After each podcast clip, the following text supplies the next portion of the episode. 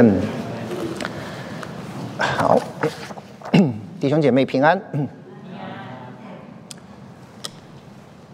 好，那我今天呃跟大家分享的是这个罗马书第九章神的主权。嗯，罗马书第九章、第十章、第十一章其实是呃有一个特别的主题在那边。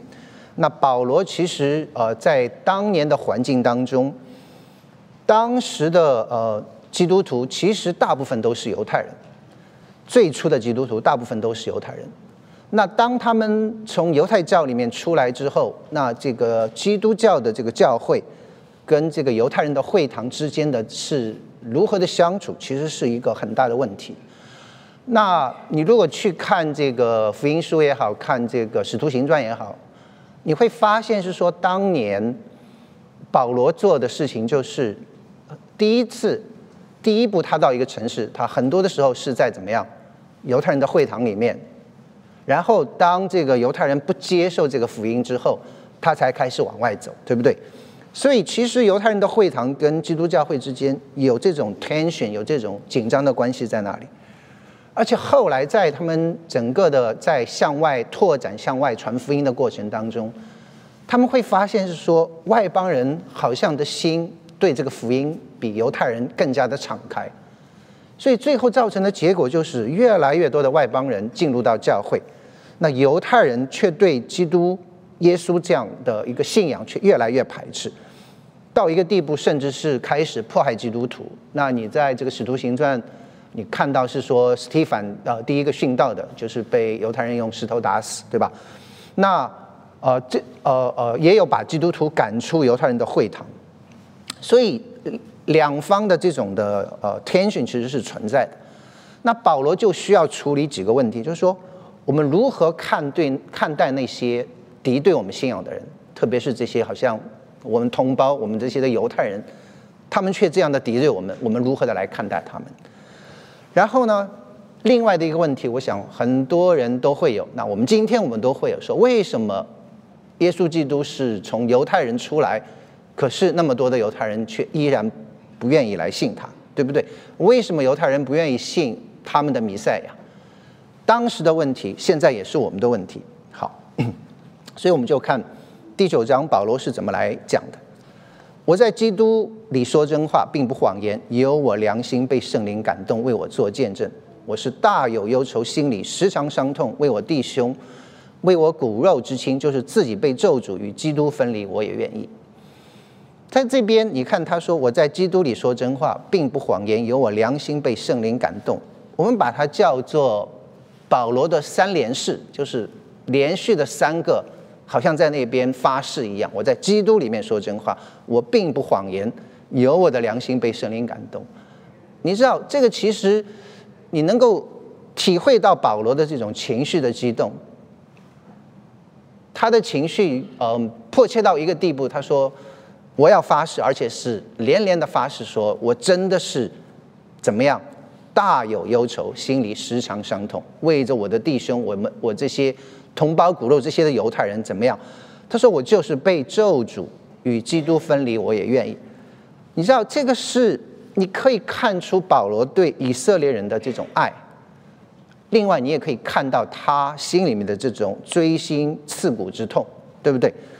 你知道这个这样的话，其实你如果记得的话，在这个旧约摩西有过类似的呃祷告，不晓得大家记不记得？当摩西上山跟神这个呃神向他颁布这个十诫，对吧？然后他拿着这个十诫下山之后，发现下面的犹太人怎么样？这些以色列人居然去拜了一个金牛犊，结果惹得神大大的发怒。那这个时候，摩西向神祷告，向神祷告什么？他说：“这百姓犯了大罪，为自己做了金像。倘若你肯赦免他们的罪，就怎么样怎么样，对不对？”不然，他说：“求你从你所写的册上涂抹我的名。”所以你可以看到，这个是其实是，呃，摩西有过类似的祷告，就说：“如果你能够赦免他们，哪怕把我的名字在你的生命册上涂抹掉，我都愿意。”那保罗在这边其实是做了一个类似的祷告。如果能够让犹太人归向基督的话，即便让我受咒诅与基督分离，我也愿意。你知道保罗对嗯和基督耶稣的关系是啊无比看重的。我们看的这个是第九章，对不对？你如果往前翻一翻，第八章的末尾，保罗讲到是说，谁能使我们与基督的爱隔绝呢？难道是患难吗？是困苦吗？是逼迫吗？是饥饿吗？是赤身露体吗？是危险吗？是刀剑吗？他说：如经上所记，人看我们如将宰的羊，我们为你的缘故。终日被杀，但是靠着这一切，我们已经得胜有余。然后是一连串的排比，对吧？我深信，无论是生是死，是天使，是掌权的，是有能的，是现在的事，是将来的，是高处的，是低处的，是别的受造之物，都不能叫我们与神的爱隔绝。这爱是啊，在我们主耶稣基督里的。所以你可以看到，是说他对跟基督的这种的合一，在基督里面的这个爱看得多么的重。可是，在这个时候，他却说：“即便自己被咒诅与基督分离，我也愿意。”你就知道是说，保罗的心里面有多么的啊这种啊啊激动，有多么的这种的痛苦在那边。嗯，为了呃骨肉同胞，尽愿牺牲自己。所以，当马丁路德读到这一段的时候，马丁路德的评论是：“他说这真是令人难以置信。”他说：“一个人竟愿意自己被咒诅，以至于那些被咒诅的人可以得拯救。”这个是马丁路德读这个罗马书这一段的时候给出的评语。OK，可是你仔细去想，保罗讲的这个东西，其实不就是耶稣基督所做的事情吗？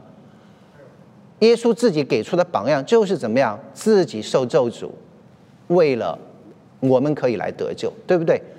保罗做的、摩西做的，其实都是好像效法神的儿子在十字架上所做的事情。那回到我们今天，今天我们应该如何的去回应那些敌对我们信仰的人？今天其实 整个的，哪怕是在美国社会，对不对？其实对基督教的信仰有很多的抵触情绪在那边。那最近的这个，呃呃呃。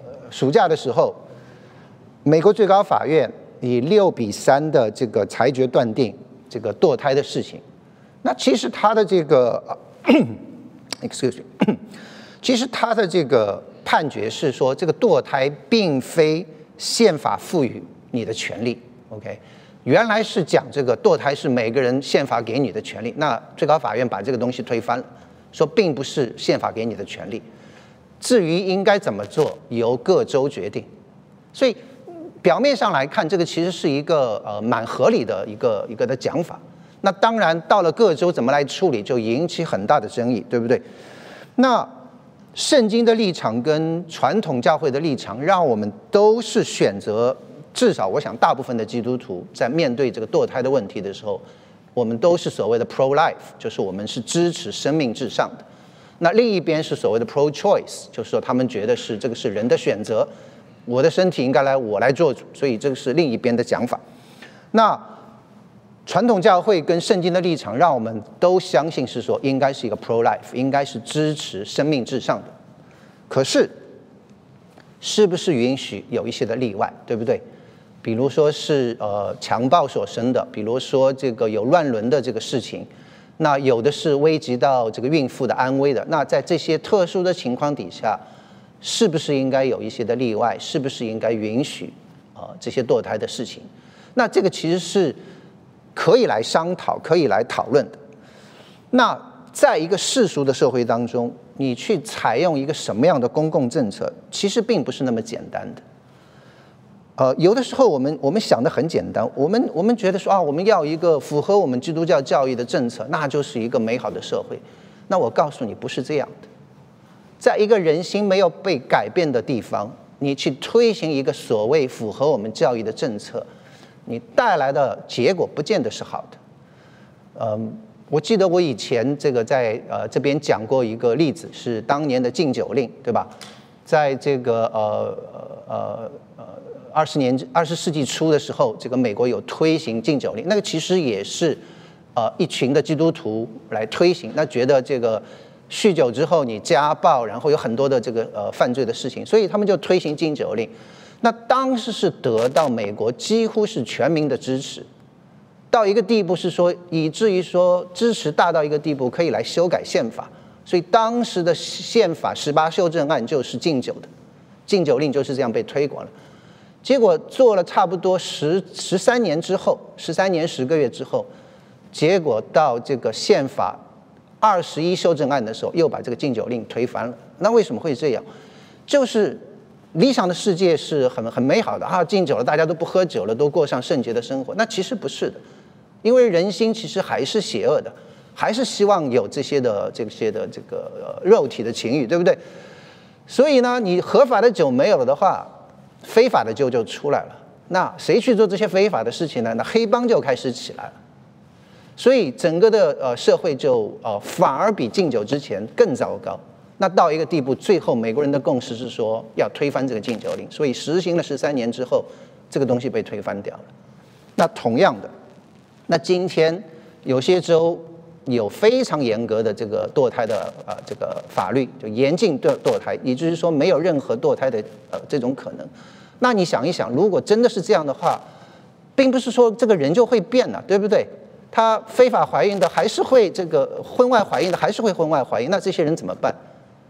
啊，也许他们就找的是非法堕胎了，对不对？也许就呃引起这些呃很多其他的社会问题，而且因着这些你不允许堕胎的话，那些非婚生子就越来越增多。那这些增多的情况其实是跟犯罪率是直接挂钩的。所以不是说我们想象的说啊，我这个按照圣经来做这个推行这个法律，这个社会就会变得美好。你人心不改变，你很难做到这一点。好，这先不管，OK。那基督徒一个教会应该怎么来回应？你知道，其实美国教会在对这个事情上啊，比华人教会有更多的讨论。那当然，他们也有各方的想法。啊，其中有一个牧师，我觉得就讲的呃。呃，非常的好。他就说，你去找一千一一万个，他说弟兄姐妹，跑到这些呃堕胎的诊所面前去抗议，跑到这个市政府、州政府、这个最高法院面前去抗议，要求不可以堕胎。他说，你觉得这样有力量，还是说我们一万个弟兄姐妹，我们写一个 petition，我们来呃向这个政府来说，如果有。人愿意，他不要他的孩子，我们这些弟兄姐妹，我们愿意来帮助抚养。你觉得哪一个东西更有力量，对不对？你不要觉得是说啊，这个都是你想象出来的，怎么可能会有这种的事情？那其实真的有这样的事情。所以他们有一次，他们呃一些的教会领袖在那边辩论的时候，那那一方这个支持有堕胎权利的一些的牧师就在那边讲，就说。你怎么可以允许这个一个十四岁的、十五岁的这些女孩子生了孩子？这些这些孩子他们怎么样来抚养这些小孩子？你不给他们这些意外怀孕、堕胎的机会的话，这些小孩子生出来、养出来，对母亲、对孩子其实都不好。你怎么来处理这些的问题？那结果有一个呃，一个黑人教会的一个牧师就就就站起来，就是说我们下个星期就要给一个呃呃十四岁的这个。呃，小小女孩生的小孩子来受洗，那人家就说：那你你想，这个十四岁的孩子怎么可能来抚养呃他生的孩子呢？对不对？他自己都是一个孩子，他还要抚养自己的孩子，怎么可能？那那个牧师说：我们是这样做的，就是说他们第啊，他们整个的教会 take 这个 responsibility 来抚养这个这个十四岁孩子生的小孩子，来支持这个孩子。而且是说，把那个小孩子生下来之后，他们让一对年老的没有孩子的弟兄姐妹来负责来抚养那个孩子，帮着这个呃孩子跟这个妈妈一起的来来成长。当你去这样做的时候，你才是向这个世界来做这个教会的见证，而不是在那边 condemn，在那边来说你们这样不可以，你们这样不可以。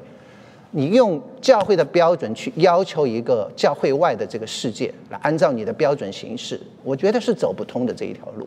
OK，所以我们大家真的是要想明白，教会只有这样做，好像那个黑人牧师所说的这样做，你才能显在这世代中好像明光照耀，让大家看到是说这个信仰的力量，而不是把我们的教义、把我们的世界观硬往外面推，逼着人家来接受。That doesn't work. OK，好，那回到我们这边的经文，那些保罗愿意为之舍命的犹太人，他们其实在这个救恩的事上，他们有先天的优势。那在第四、第五节，保罗说他们是以色列人，那儿子的名分、神的荣耀、诸约、律法、礼仪、应许都是他们的。列祖是他们的祖宗，按肉体说，基督也是从他们出来的。他在万有之上，永远可称颂的神。阿门。好，在这边他讲到儿子的名分，他这边是讲到这个以色列是神的长子的这样的一个的名分。那是在这出埃及记里面。当这个呃神跟法老讲的时候，以色列是我的长子，我要带他们出埃及，所以以色列是神的长子，长子的名分就是这样来的。OK，讲到荣耀，神的荣光充满圣殿，你记不记得当这个所罗门建完圣殿之后，神的荣光大大的充满，以至于说侍奉的那些祭司都无法站立，所以他们是见过神的荣光的。讲到律法，这个律法是这个呃呃呃，讲到这个诸约，诸约其实是亚伯拉罕之约、大卫之约。我们在这个旧约圣经里面，我们都可以看到神跟犹太人有很多的这些的约定在那边，对不对？讲到律法，你如果看英文是 receiving of the law，就是说他们是那一批直接接受神的律法的这些人，对不对？嗯，讲到这个礼仪，英文是讲这个 temple worship，讲到是他们在圣殿当中的这种的敬拜，神让这个献祭的礼也是也是赐给这些犹太人。嗯，最后是讲到这个应许，就是说有一天弥赛亚，嗯啊要来到他们的中间，要带来和平，要带来整个世界的改变，对不对？所以从犹太人的角度来讲，他们真的是。可以说是非常的自豪，这些东西都是我们的，而且他在这边讲列祖是他们的祖宗，呃，亚伯拉罕、以撒、雅各，一直到大卫、所罗门，我们我们基督，即便是我们基督徒，我们都熟悉的这些属灵伟人，很多都是这个犹太人的这些的列祖，对不对？最后他说，连基督耶稣就是一个犹太人，也是从他们中间出来的。所以犹太人在这个救恩上面有非常先天的优势。那问题就在于，既然是这样，那为什么有那么多的犹太人他们选择不信耶稣呢？所以下面保罗就选择来回答三样的三个的问题。那第一个问题是说，嗯，应许虽然是给他们的，可是他们不要，那神的应许岂不是落空了吗？对不对？你在这边。你可以看到是说，哎，神应许要把这个弥赛亚赐给他们，可是他们居然不要，那你这样不是神的应许就落空了吗？所以他就说，这不是说神的话落空了，因为从以色列生的不都是以色列人？OK，从以色列生的不都是以色列人？他最后说，唯独那应许的儿女才算是后裔。你读完这一段，我猜是当时的犹太人听了之后，估计。我估计都快要气疯了，你知道，我们这些根红苗正的这种纯种犹太人啊，不算以色列人，反而倒是你们这些呃，原来跟神八竿子都打不着的这些外邦人，忽然变成真以色列人了，你知道？所以你知道这个犹太人听了这个话有多么的气，所以你就知道为什么在使徒行传里面，这个呃那些犹太人会发誓说，若不先杀保罗，就不吃不喝。你记不记得那个？呃，有一段是讲到保罗被抓之后，然后他们呃要把保罗解送到这个呃盖萨利亚的路上，结果有一批人想要伏击把保罗杀掉，所以这帮人在那边就是发誓，就是不先杀保罗，我就不吃不喝。所以保罗在他们的眼中其实是呃一个一个叛教者，一个大逆不道的，你知道？居然说我们犹太人不是真以色列人，而你们这些跟神根本没有关系的外邦人，居然你们成了真以色列人。所以犹太人心里面真的是，我觉得非常的生气，对不对？可是这个，你如果去看保罗的这个这个呃逻辑的话，保罗的逻辑非常的强大。他说亚伯拉罕信神，这就算他算为他的义。嗯，那个是在前面的这个呃罗马书里面他有讲讲过。他说亚伯拉罕信神，就算为他的义，是在什么时候？他问这些犹太人，那人他们一想是在割礼之前，对不对？你如果去看这个创世纪的话，亚伯拉罕信神，神跟他讲是说，我要使你的后代好像海边的沙、天上的星一样的多。然后后面就是亚伯拉罕信神，这就算为他的义。那在这之后，然后才有生这个以撒，然后才有割礼的事情，对不对？所以保罗的讲法就是说，亚伯拉罕信神是在割礼之前，OK，先有亚伯拉罕信神算为他的义，后面才有作为犹太人标记的这个割礼。所以呢，他就说亚伯拉罕怎么样？他既是那些未受割礼之人选择就信的人的父，也是你们这些受了割礼的犹太人的父。OK，所以如果有一个人没有受割礼，他却选择跟亚伯拉罕一样来信神，那神会不会算他为义？当然算了，对不对？所以神叫他怎么样做一切未受割礼而信之人的父，使他们也算为义；又做那些受割礼之人的父，就是那些不但受割礼，并且按我们的祖宗亚伯拉罕未受割礼而信之踪迹去行的人。所以，因信称义的外邦人同样是亚伯拉罕的后裔，而那些不靠着信心行事的犹太人反而不是他的后裔。所以，这个是保罗的，呃呃，他的他他的这个逻辑的过程。好，然后他就举了两个的例子，一个是撒拉，一个是利百加。那你如果去看撒拉的例子，就很有意思，在这个创世纪里面。上帝跟亚伯拉罕立约，要赐福给他，对吧？我刚才讲了，好像海上的啊啊，这天上的星、海边的沙一样的多。那可是亚伯拉罕就一直没有孩子。那等到他差不多八十八十六岁了，还没有什么动静，对不对？所以那个时候，撒拉就啊跟亚伯拉罕讲了，就说：要不我们这个帮上帝一个忙？你看你这个都没有孩子，那我也年纪大了，估计也生不出来了。所以怎么办呢？我们就帮上帝一个忙。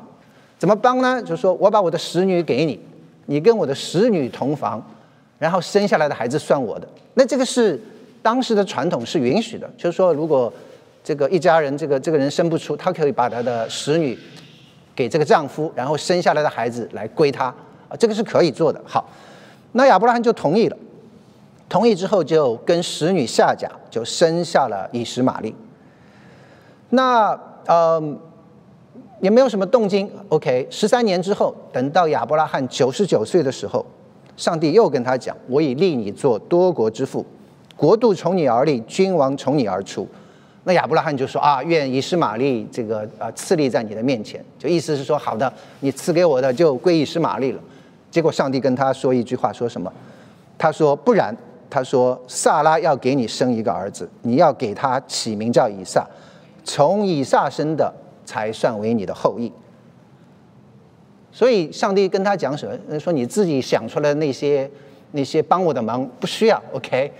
这个不算，从萨拉生的才算为你的后裔。所以最后那个故事的结果大家也都知道，对吧？最后是以斯玛利啊被赶出去，那最后萨拉生的以撒成为这个呃呃亚伯拉罕真正的后裔。所以。保罗才会在这边讲说，唯独从以撒生的才要成为你的后裔。那然后就是第二个故事，就是利百加的故事。那等到以撒长大之后，他娶了利百加，Rebecca，OK。那上帝就对 Rebecca 讲说，将来那个时候，呃，利百加怀了呃这个这个孩子，结果是呃腹中是这个呃双胞胎。结果上帝就跟这个利百加讲，他就说，将来出生之后，大的要服侍小的。然后讲这一句话说：“雅各是我所爱的，以扫是我所恶的。”这这个要稍微澄清一下，这个其实是呃犹太人说话的一个一个习惯方式，并不是说我恨这个人，而是说我更爱雅各。所以耶稣其实在这个福音书里面也有类似的讲法，对不对？你们你们不若爱我胜过爱你们的父母，我们翻译是这样翻的：你们爱你你你若爱我不胜过爱你的父母兄弟姐妹，就不配做我的门徒，对不对？那你如果看它的原文，它其实是讲，你若爱我不胜过恨你的父母，那我们翻译就不不会那么翻了，对不对？所以这里其实是同样的意思。他说雅各是我所爱的，其实是超过以扫的这样的一个意思。好，那不管怎么讲，上帝跟利百加讲的是说，最后那个小的就是那个雅各，是这个应许的继承人。OK，好，那问题就在于是说，利百加也是跟萨拉一样，想要出手来帮上帝的忙。因为什么？因为这个这个这个利百加是妈妈，呃，以撒是爸爸，爸爸喜欢老大，妈妈喜欢老二。OK。所以呢，到最后，这个以撒觉得自己要不行了，这个临终祝福的时候，他就去跟老大讲，跟这个以嫂，跟以嫂讲是说啊，你去打猎，然后你会把把把打猎回来之后，给我做个好吃的这个猎物的这个这个菜，然后呢，我就给你做祝福。就利百家就听到了，利百家听到不对啊，这个跟上帝跟我讲的不一样啊，上帝讲是说大的要服侍小的，对吧？你应该是祝福这个这个老二啊，你怎么去祝福老大？可是呢，他也不跟自己的 husband 沟通，两个人夫妻之间沟通也有问题，所以呢，他想一个办法，想什么办法呢？就是说跟这个雅各讲说，你就假装是老大，去骗你的爸爸，去骗取这个祝福。所以那个事其实是圣经里面很有意思的一个故事。当然最后雅各就就照着妈妈所讲的去做了，对吧？也把父亲的祝福骗来了。那骗来之后的结果，其实大家也都知道，最后是怎么样？兄弟反目。那你想，老大知道之后，当然火了。这明明是给我的，怎么被你抢掉了，对不对？所以姨嫂就非常的不高兴，两个人就兄弟反目。那雅各就被迫出走，OK，跑到这个舅舅拉班那边，然后在那边牧羊二十年之后，呃呃才回来。所以这个故事大家可以到这个创世界里，创世纪里面去看。好，所以在这边讲什么？其实让我们看到一件的事情，就是说。你不能用你的血气来替上帝做工，OK？在圣经里面，你会看到很多类似的所谓的好心办坏事的事情。我出于好心，可是你做的事情却是办坏事。在圣经里面屡见不鲜，对不对？这边你看到撒拉要帮上帝的忙，生下来这个使女生下来的孩子叫以实玛利。那你知道以实玛利是谁吗？今天所有阿拉伯人的祖先。他们的祖先就是以实玛利，换一句话说，从那一脉就是这个偏房生出来的以实玛利，他的后代就是成为今天跟以色列人最最最最敌对的这个阿拉伯人的呃这这这这这这一条就是从以实玛利出来的，你就可以看到萨拉帮的忙有多么的呃起反作用，对不对？那在这边呃，你看到这个利百加也是，他也是出手要帮上帝的忙。让雅各骗取了祝福，那最后的结果，兄弟反目，雅各出走。雅各其实在舅舅那边干了二十年，他最后回家的时候，他其实连妈妈最后一面都没有看到。所以利百加送走了雅各以后，就再也没有见过自己的儿子。OK，所以嗯，你可以看到是说，很多的时候，你你好心办坏事。那在旧约里面有很有名的一个例子，就是扫罗献祭。大家如果记得的是。当时是这个呃，这个腓力士人要来打这个这个犹太人，对吧？那以扫就聚集这个百姓要去征战，结果这些百姓因为那个时候腓力士人比他们要强大的多，所以以扫刚呃这个这个啊扫扫罗扫罗刚刚这个嗯被立为王，所以他其实大家都还不晓得这个他的能力怎么样，所以这些百姓都半信半疑的跟随他。然后呢，那个时候萨穆尔。萨姆尔是当时的祭司嘛，嗯，就跟扫罗讲说：“你等我七天，然后献完祭，向上帝献完祭，我们去作战。”扫罗就到了那边，可是呢，这个萨姆尔不晓得怎么回事，就耽搁了，就等了七天，萨姆尔还不来，还不来的话，这些百姓你知道，本来就是半信半疑、战战兢兢的跟随扫罗，那萨姆尔又没来。所以大家就觉得，哎呀，散了散了，就开始人就开始慢慢散掉了。那保这个扫罗就就急了，你知道，觉得不行啊，你这样的话，这个士气都没有了，还怎么打仗啊？所以圣经中就就讲扫罗怎么样，就勉强献上反击。可是他不是祭司，根本不是他应该做的事情。可是他不管，那没关系了，反正就烧只羊就烧只羊，烧头牛就烧头牛，我就烧了就是了，对吧？反正上帝都都都都心领了。结果烧完，萨姆尔出现。萨姆尔怎么讲？萨姆尔说：“你做了糊涂事，没有遵守耶和华你神所吩咐你的命令。若是遵守，耶和华必在以色列中坚立你的王位，直到永远。”所以，嗯，好多的时候你在圣经当中看到好心办坏事，还有乌撒的手，对吧？这个牛车运这个约柜，结果牛失前蹄，乌撒要上去扶这个约柜，约柜是不允许用手扶的，结果乌撒被神击杀。好多类似的例子。那，嗯，所以在这边我们知道一件的事情，不能用我们的血气去替上帝做工。OK。那，嗯，回到这边的经文。所以保罗在回答完第一个问题之后，神的应许并没有落空，因为真正领受这个应许的其实是那些属灵的儿女，而不是你肉体所生的儿女。你要明白这个道理。好，然后就回答犹太人提出的第二个问题：那如果按照你说的话，神把给我们的应许就这么给了外邦人，那这样做公平吗？对不对？我们辛辛苦苦信神，OK。他们从来都是不相信的，现在居然他们拿到了终极的这个这个奖赏，是不是太气人了？你知道肯定会有这样的疑问。你知道这个让我想起什么？嗯，我想今天这个呃能够坐在这边的弟兄姐妹都是呃我我相信很爱主的呃，因为今天现在这个时候正好是世界杯这个决赛的时候，OK。所以你如果看这个世界杯的话，你会发现这个呃球赛很有意思。就是说，这个你很努力的那一个队不见得胜利。这个是呃，在呃预赛的时候啊，小组赛的时候，日本对哥斯达黎加的一场比赛。你如果看过那一场比赛，你就会知道怎么回事。整个比赛一共是九十分钟，前面八十分钟全部都是日本队围着哥斯达黎加的门前，就是在那边进攻，在那边射门，然后这个。哥斯达黎加的这个守门员表现神勇，然后东扑一个球，西扑一个球，所以前面整整八十分钟，日本队就是攻不进哥斯达黎加的这个球门。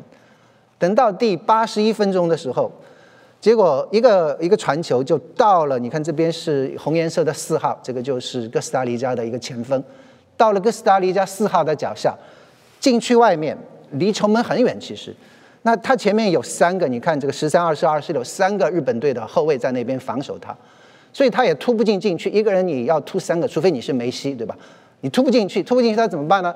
他就左脚这个这个轻轻巧巧的这个瞄着这个门的这个这个左上角，就就轻轻的踢了一脚。那个球速很慢的，然后就看到这个守门员因为离得比较远，就上去扑，结果就是就差他手指一点点。然后这个球就进了这个呃这个球王的这个这个这个左上角，然后最后是呃哥斯达黎加一比零淘汰日本，啊不是淘汰日本就战胜日本。那你看到这些球赛的时候，你就觉得哎呀实在是太可怜了这个日本人，你知道，就攻了八十分钟围着人家球门就是打不进去，最后就莫名其妙。我我猜这个守门员就是稍微身高有点就是矮了一点，如果是荷兰队的那个门将的话。一米九十，估计就把这个球扑出去了，你知道？结果就是差了这个这个一寸的这个距离，结果这个球就居然是进了，人家一比零战胜你。我想这个犹太人可能就是同样的感受，对不对？我跟上帝信了那么多年，居然最后说什么这么不信的他们这些人，他们居然是成了神的后裔了，你知道？所以一定会提这个问题：神有没有公平？你这个是不是不公平？所以保罗在这边讲。难道神有什么不公平吗？他说断乎没有，因为什么？他说因为他对摩西说：“我要怜悯谁就怜悯谁，要恩待谁就恩待谁。”然后据此看来，这不在乎那定义的，也不在乎那奔跑的，只在乎发怜悯的神。好，呃，在这边他讲到神的怜悯不在于人的意愿，就是那些定义的，OK，也不在于那些努力的，就是那些奔跑的。所以你有这个意愿也好，你有这个努力也好，这个并不是决定因素。决定因素是什么？决定因素在那个发怜悯的神。好，很多人觉得不公平，人家觉得是说凭什么呀？对不对？其实你知道这个不是一个公平的问题，这是一个有关怜悯的问题。你让我来解释是怎么回事。好，你如果看新约的话，新约里面有一个呃很有意思的比喻，是耶稣讲的。他就说，这个有一个葡呃葡萄园，葡萄园的园主呢，他清早怎么样，要雇人进他的这个呃葡萄园来做工，所以一大清早就有一批工人来了，那就跟跟工人讲定是说，干一天给你一钱的银子 OK，那个是啊蛮公平的一个价钱，就是说你干一天就拿一天的工钱，一一钱的银子进去了。那到了早晨，这个太阳升起来了，九点钟的时候，这个园主就在外面溜达，一看，咦，外面还是站了很多人没事干。他就说：“你们为什么呃不去干活？”那那些人就说：“没人雇我们。”那园主就说：“那你就到我的园子里来来干。”所以九点钟又招了一批人。到这个中午十二点的时候出去看看，还有一些人站在外面。他就说：“你们为什么不干？”他说：“没人雇我们。”好，到我的园子来干，又进来一批人。下午三点去，又招来一批人。到了下午五点，他跑出去看，居然还有几个人在那边逛。他就说：“你们为什么不干活？”他说：“没人雇我们，没关系，到我的园子里来做。”五点进来，六点收工。那你想，六点收工的时候就发钱了，对吧？每人都是呃呃一钱的银子。好，那你想，这个早上六点进来做工的，跟下午五点进来做工的，心态会怎么样？我我我问一下这个呃我们的弟兄姐妹，如果你是那个早上六点进这个园子做工的，你看到那个五点进来做了一个小时的人拿一样的钱，你会你会觉得公平吗？不公平，不公平。可是这个不公平，对吧？可是你知道这个耶稣怎么讲？耶稣讲，他说：“我跟你讲好的是不是一钱银子？”那个。六点钟进来的人说：“是啊，是跟我讲好一千银子。那我给了你一千银子没有？有啊。那为什么你觉得不公平呢？对不对？我没有，我没有欺诈你。你同意进来的时候，我跟你讲是一千银子。对了，我是给你一千银子。那你说那个人他做一个小时，他也拿一千银子。然后耶稣介绍：我发好心，我发怜悯，你就红了眼吗？对不对？这不是一个公平的问题，这是一个怜悯的问题。”其实我们自己常常是这样，我们重视公平胜过希望他人过得好。但是上帝的标准不是这样的，反倒是充满怜悯跟恩典的。你知道什么是公平？公平就是，既然世人都犯了罪，亏缺了上帝的荣耀，那你的结局就是罪的公价就是死，所以每个人都应该死的，这个是公平的。什么是恩典？恩典就是唯有基督在我们还做罪人的时候为我们死，神的爱就再次向我们显明了。所以问题的关键不是说为什么有一些人没有被拯救，问题的关键是为什么竟然有一些人会被拯救？因为按照公平的原则，每一个人都应该死，都应该受审判。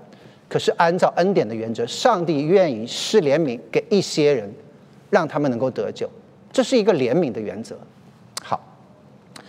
所以，嗯，有一点像，好像是总统要特赦，对吧？总统说这个，呃，你知道每每年这个不是每年了，这个每一次美国总统要离任的时候，他会特赦一批人。那有些人是呃被特赦了，那有些人呃其实没有拿到这个东西。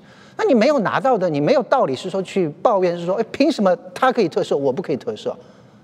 本来就不应该给你特赦的，只是。总统有这样的一个恩典，让这些人得到了特赦，对不对？你根本就不该得的，你得到了而已。所以不是一个公平的问题，是一个恩典的问题。然后他就在这边讲到这个呃出埃及记里面跟法老讲的，那神说：“我将法老兴起来，特要在你身上彰显我的全人，并要使我的名传遍天下。”哦，如此看来，神要怜悯谁就怜悯谁，要叫谁刚硬就是叫谁刚硬。在这边其实是拿法老做了一个反面的例子。神前面是讲到是说失怜悯的问题，后面是讲到说这个法老兴起来是作为一个反面的教材，对不对？那法老明显是在这边神呃是不是怜悯的对象，是神让他刚硬的对象。那当然我们就会有下面一个问题：那他既然叫我刚硬了，那我就应该没责任了，对不对？所以第三个问题是保罗要回答的是。既然都是神的旨意，既然他都安排好了，有些人好像法老这样的，对不对？是注定被选择做反面教材的。好像我们这些犹太人，呃，你既然已经注定我们不会信耶稣的，所以呢，你不能怪我们，对不对？所以这个是他们的逻辑。好，那保罗是怎么回答的？他保罗说：“这样你必对我说，他为什么还指责人呢？有谁抗拒他的旨意呢？”他说：“你这个人呐，竟敢向神犟嘴。”受造之物岂能对造他的人说：“你为什么这样造我？窑匠难道没有权柄，从一团泥拿一块做成贵重的器皿，用那一块做成卑贱的器皿吗？好，嗯，保罗怎么回答？保罗首先的回答说：“你给我闭嘴，OK？你没有资格跟上帝这样讲。”那你要知道是说，嗯呃，保罗并不是说，嗯，你不能问为什么。如果是说你根本就不能跟上帝问为什么的话，后面就不用讲了，对吧？保罗也不需要写这个罗马书了。保罗写这个东西其实就是来解答大家很多的疑问，并不是这个意思。那是什么意思？保罗的意思说，你要摆正你跟神的关系。人跟神的关系里面最重要的一个地方，就是要摆正我们跟神的关系。很多人，嗯，尤其是在我们这个慕道班的时候，我们幸福小组的时候，我们的一些 best。很多人会问，是说，哎呀，我这个为什么你们能信，为什么我不能信？为什么你看圣经很有感动？那我看看圣经，觉得这个也不对，那个也不对。那我就说，其实因为你没有摆正你的位置，对吧？我们看圣经，我们是觉得这是神赐下来的话，我愿意来聆听，我愿意来对照，我愿意来来来来学习。那你看的时候，你是跟神放在同等地位的，你是来挑刺的，对吧？你觉得这个写的也不太对，哎，这个不符合科学。所以你照两个心态不一样，你看出来的东西就是不一样的。这就是为什么保罗在这边讲，你要摆正你的心态，你要知道你自己是受造之物。我们其实并没有挑战神主权的这个这个这个权利在那边。所以他在这边讲窑匠，好像神神就是那个窑匠，他难道没有权利是说把一团泥挖出来做一个贵重的器皿，另一团泥做一个卑贱的器皿吗？他完全有这个权利的，对不对？好，那。那很多人就说啊，既然他挑我做一个这个卑贱的器皿，既然他把我做成一个要毁灭的器皿，好像刚才那个法老那样，对吧？那为什么还要怪我呢？这个不是这个意思，不是说神专门要创造一个呃要遭毁灭的恶人，专门要造一个这个非常这个可恶的法老，对不对？好像当做这个地狱里面点火的这个材料，不是这个意思。神的是说，他这边的意思说，神的主权让他选择可以救赎一些原本是要灭亡的人，让他们成为贵重的器皿；而那些一直在作恶的，神选择不去出手拦阻这些人的恶行，而而让这些人自己预备好，成为走向毁灭、成为卑贱的器皿，丑呃成为预备遭毁灭的器皿。就好像法老的例子，你如果去看这个，嗯呃，出埃及记里面讲到的法老，法老的心印是一步一步往下走的，每一次的神迹，法老都是心印。我我是不相信是说是呃法老本来心很软，哎呀，以色列人要要要要走了，就让他们走，不是这样的，啊，忽然忽然神说不行，我要让他心印，所以不让他走，我我不相信是这样的一个情况。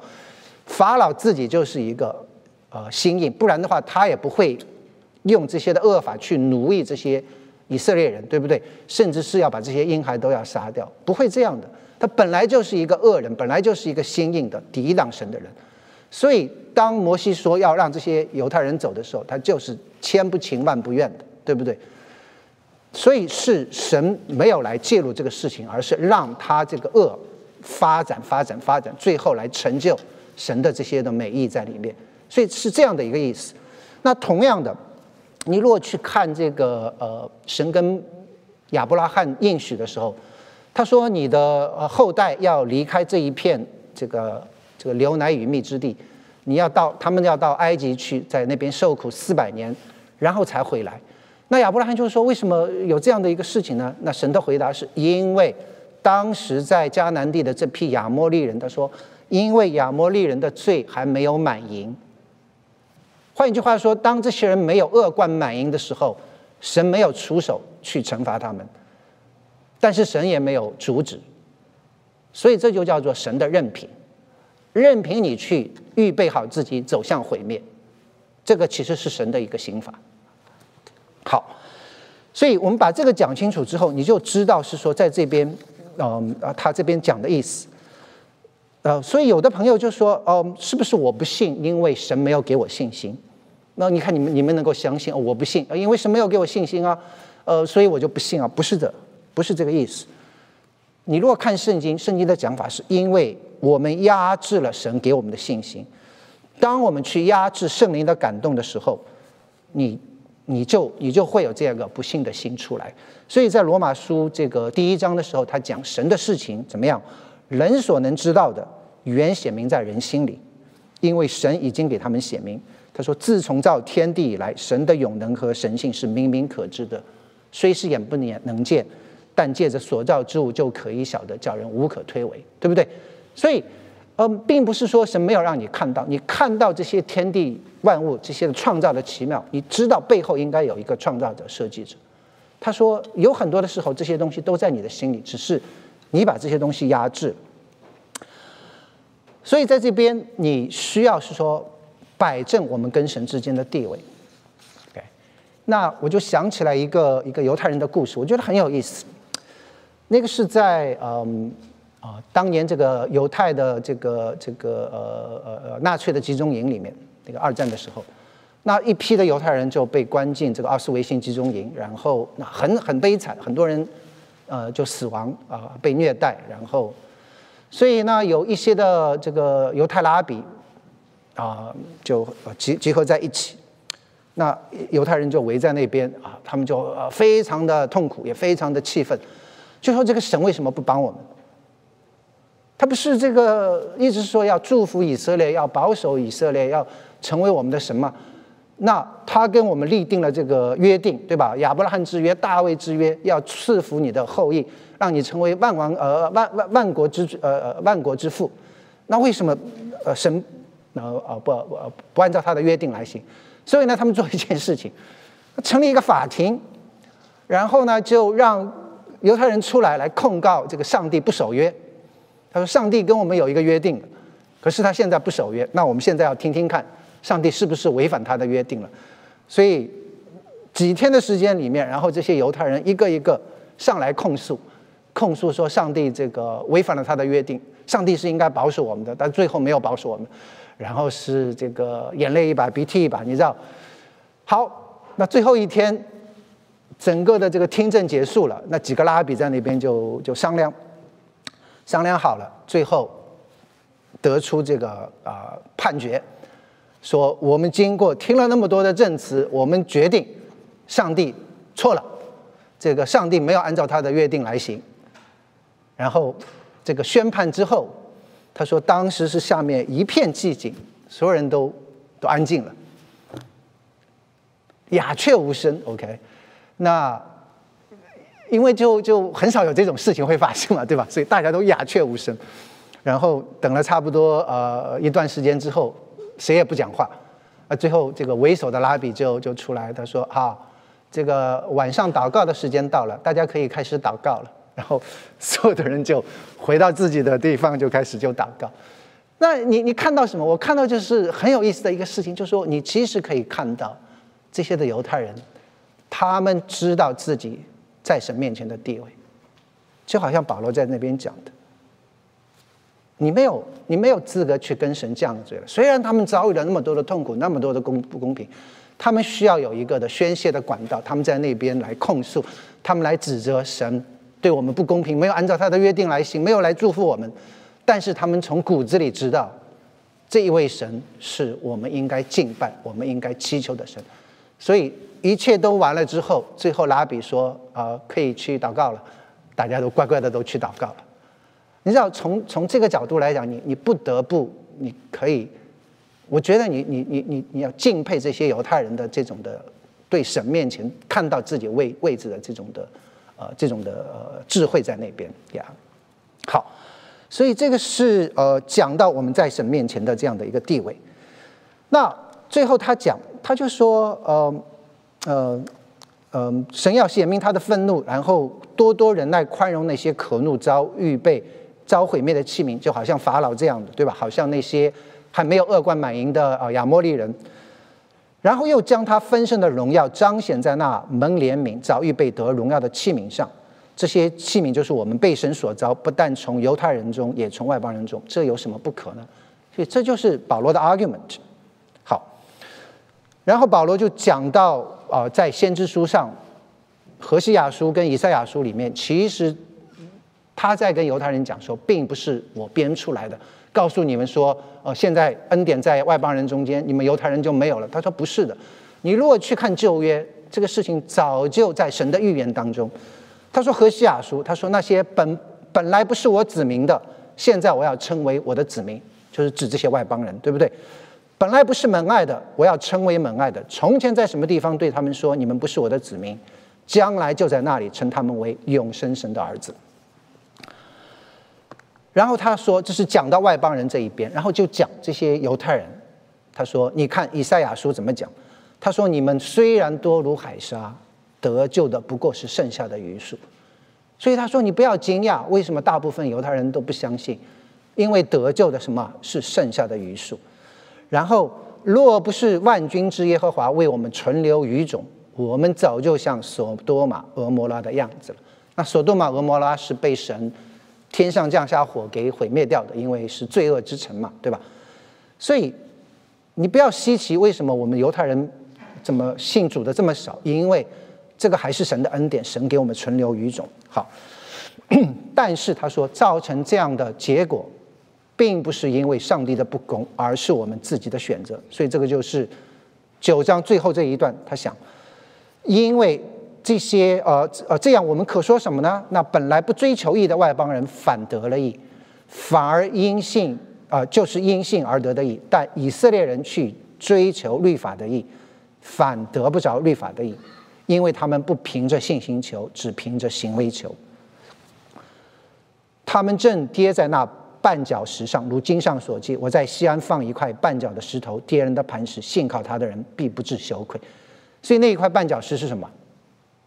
就是耶稣基督嘛，对不对？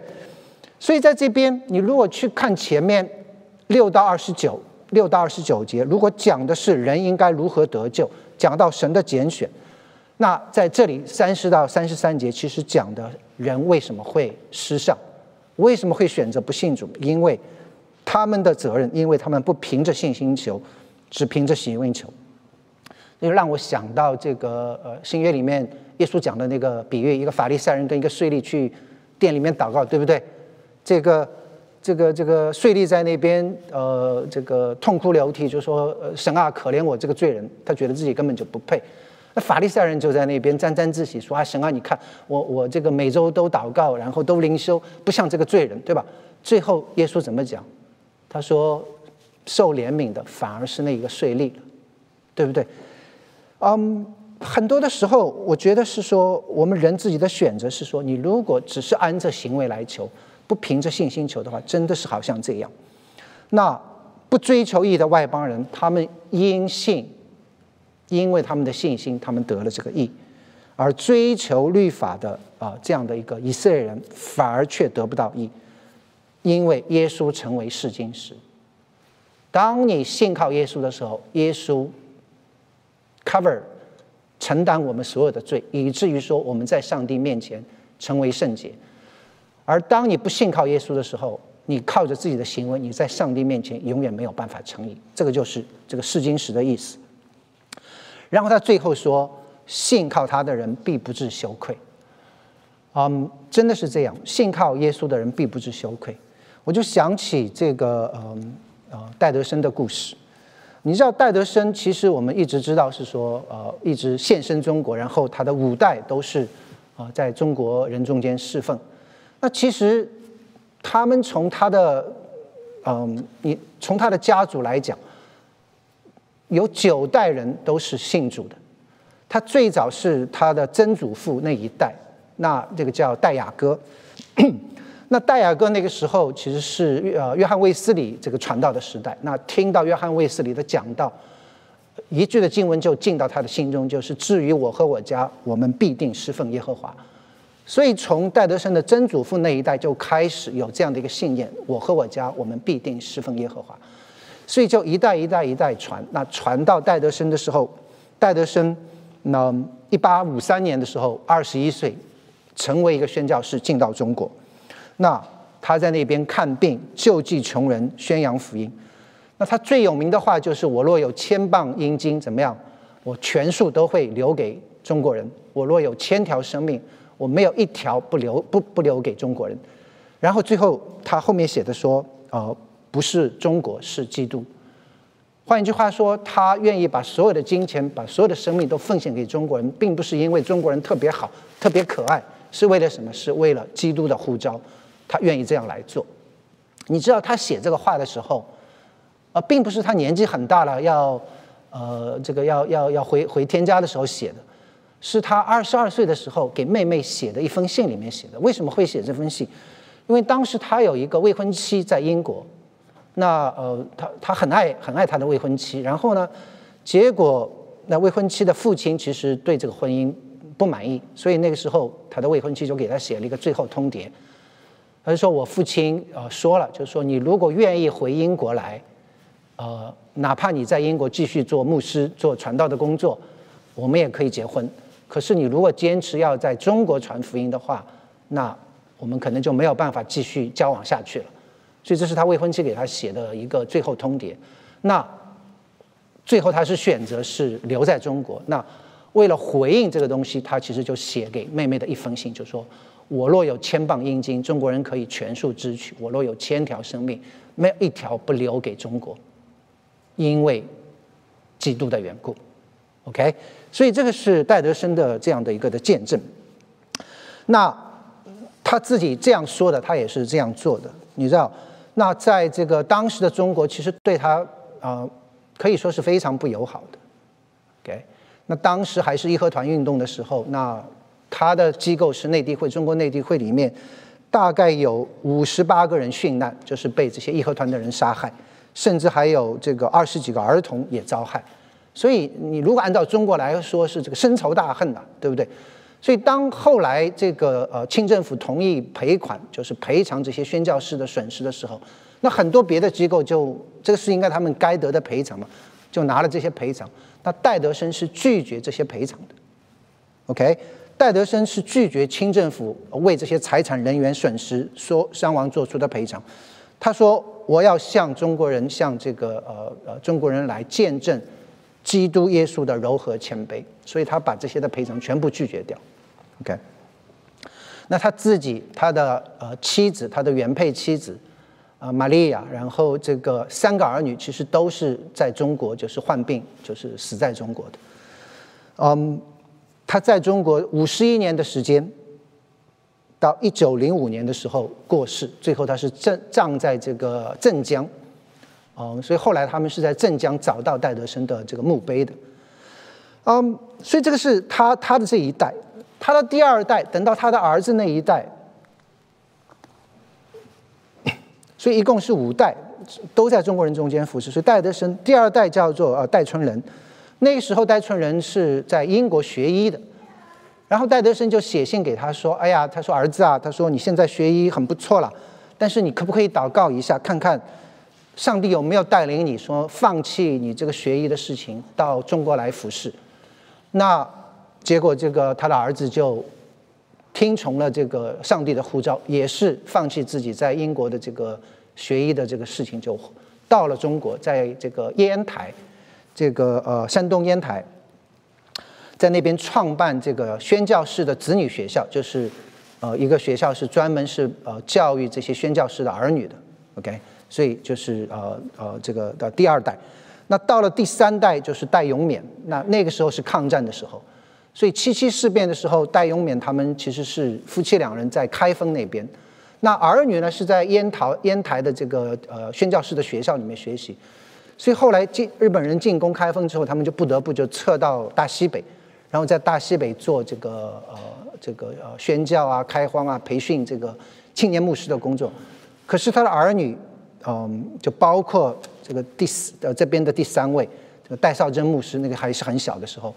就留在了这个烟台，结果日军进攻这个烟台之后，就把这个宣教士的学校呃一锅端全部送到集中营里面去了。那你知道，当妈妈听到这个消息的时候，非常的难过。所以那个时候，这个母亲就在那边痛哭流涕，然后向神祷告。